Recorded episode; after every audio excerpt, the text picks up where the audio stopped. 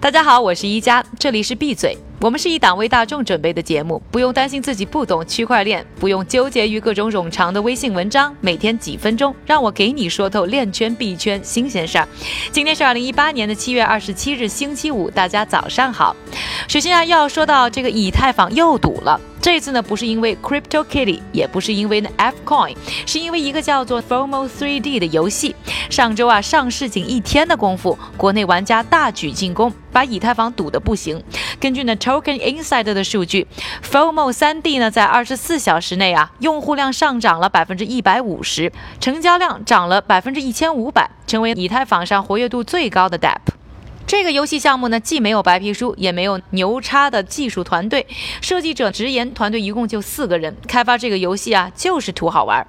FOMO 3D 分几个系统，包括闪拍。战队分红等等，大致呢，玩家可以用以太坊买入道具 key，买道具的以太呢都会进一个奖金池，之后呢，买入的玩家的出价呢会越来越高，key 的多少呢则决定分红的比例。而在每一轮二十四小时游戏当中啊，最后一个出价的人会获得奖金池当中百分之四十八的以太坊奖金，还有百分之二会分配给社区基金会，基本算是个赤裸裸的资金盘游戏。不过团队呢似乎也对呢游戏是个骗局的事实。并不回避。游戏的域名叫做 ExitScan.me，逃离骗局。邀请好友时呢还会发出警告，这是一个高度沉迷的产品。如果你很容易沉迷，别玩。看似是苦口婆心，友情提醒你这里到处是坑，说白了呀也是套路。相比藏着掖着，这种耿直的人设更能让玩家纷纷放下设防。其实之前的这个团队呢，还有一个叫 P3D Token 的项目，早被定性为庞氏骗局。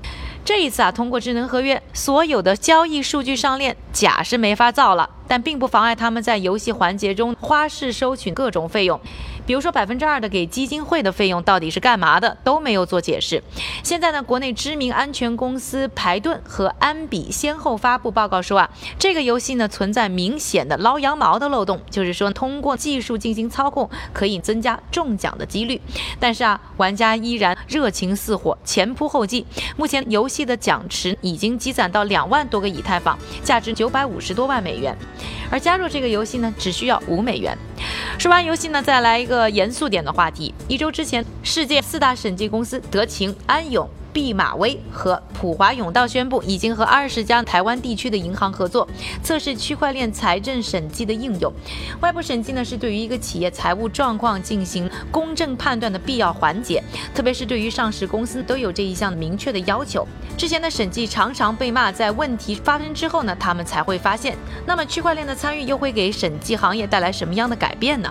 过去啊，外部审计过程呢非常的繁复，需要一组专业人员花大量的时间来了。了解客户，并且审查客户各种账本上大量的交易和数据。但区块链技术使用分散的数字账本，让交易记录呢不能被篡改。审计师呢就不需要通过外部确认程序就可以获得和公司财务交易相关的所有信息。就这么一个过程呢，就节省了大量的时间和资源。而随时存取的资料也有助于审查银行的信息，方便审计员实时的查看与公司和商业银行有关的所有资料，包括啊银行账。账户、贷款、担保和签署权等。现在呢，四大早就在区块链领域开展了军备赛。早在二零一六年，德勤就在都柏林设立了第一个区块链实验室。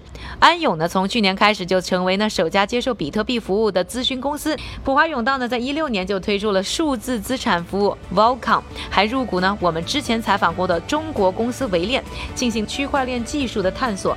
毕马威呢，在一六年呢和微软合作开发了兼容的区块链工具套件。去年还加入华尔街区块链联盟 WSBA，探索啊金融市场上分布式账本的技术。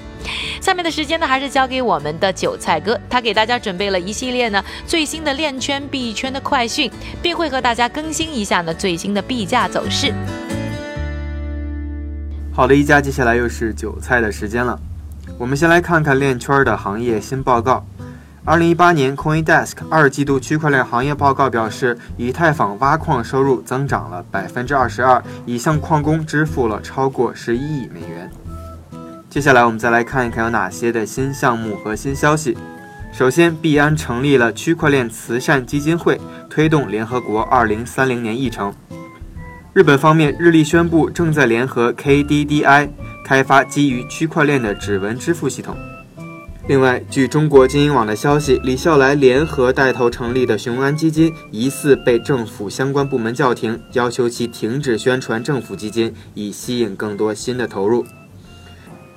还有由亿万富翁对冲基金经理 Mike Novogratz 创立的加密货币投资公司 Galaxy Digital，在第一季度表现令人失望，损失了超过1.3亿美元，而损失呢来自其数字货币和股权投资。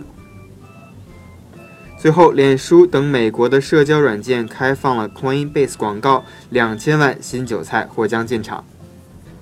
今天的币圈链圈名人点评来自 Mastercard 万事达卡的 CEO。虽然这家公司啊正在积极的拥抱区块链技术，但是对于数字货币好像不怎么看好。